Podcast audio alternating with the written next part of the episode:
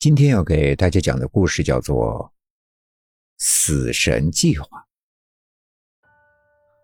妈妈，我不要去，我不要上飞机。一个大约八九岁的小男孩在机场的候客大厅里哭了起来，带着哭腔的说话声吸引了大家的注意。哎呀，别闹了，男子汉怎么能这么容易就哭鼻子呢？在他身边的美丽妇女温柔的劝慰着：“乖啦，两个小时以后呀，我们就可以见到爷爷奶奶了。你不是很想见到他们吗？”“不是，我我想见到他们，但是我们可不可以明天再去，好吗？妈妈，不要今天去。”“不行。”徐慧生气了，这孩子到底怎么了？昨天还说的好好的。今天去上海和两位老人家见面，刚到机场的时候，看见时间还早，就让他小睡了一会儿。没想到一醒过来就吵着不上飞机了，这到底是怎么一回事呀？他轻轻地皱起了眉头，审视着儿子那粉嫩的脸蛋。小希，告诉妈妈，到底发生了什么事啊？他伸出手，轻轻地拭去了小脸上的泪痕。乖，告诉妈妈，为什么不想坐飞机？徐慧疑惑的盯着儿子，心中不由得担忧起来。小希以前是坐过好几次飞机的，不可能有恐惧症啊！等等，他刚才是睡着了？难道……妈妈，我们不要去，回家好吗？飞机会掉下来的，好可怕！我不要。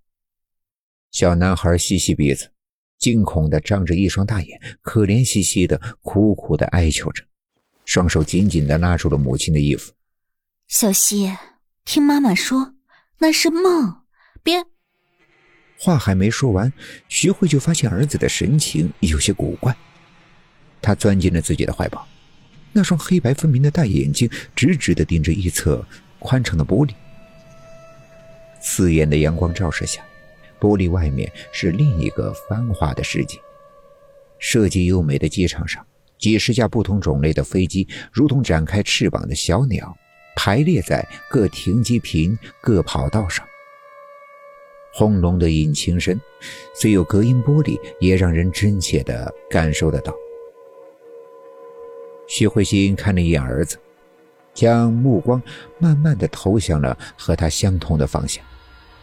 一架大型的波音737客机，如同夜莺一样，正徐徐地向空中爬升。不要，不要！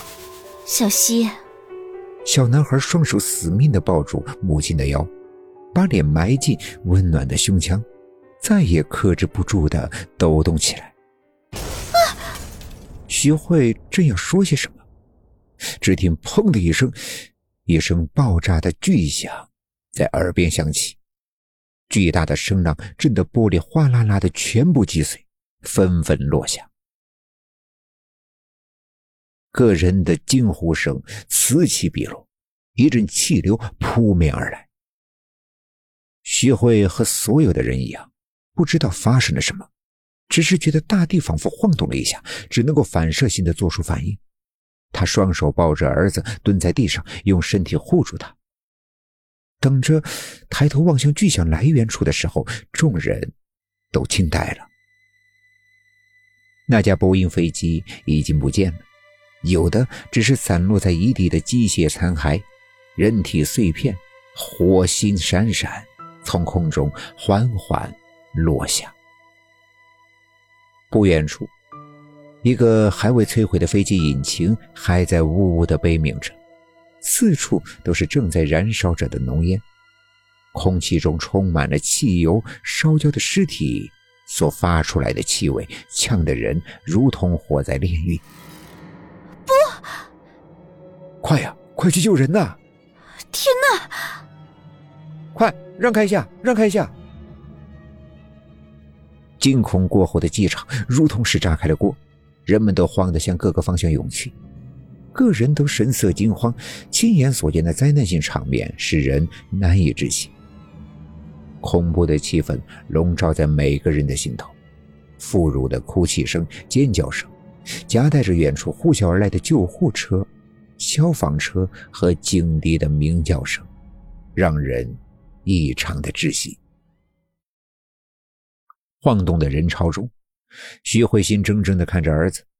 人群从他的身边经过的时候，他却恍若未闻。怀中的小男孩发抖的身体渐渐的平静，小小的身体搂抱着他，良久良久，才移动小脑袋向外望去。别，不要看，别看孩子。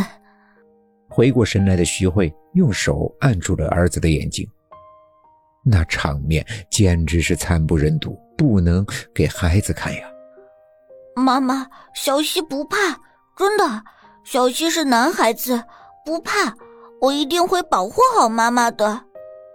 好听的童音中，有一种超越年龄的坚定。小溪，你，妈妈，我真的没事，我刚才就告诉过你了，可是为什么，为什么你不相信我？小男孩认真而不解的问着，脸上没有泪，只有茫然和痛苦。你说什么，儿子？你别吓我！他瞪大眼睛。刚才，他只觉得一阵天旋地转，这所有的一切与一年之前是一模一样。梦，噩梦，这是小溪的梦。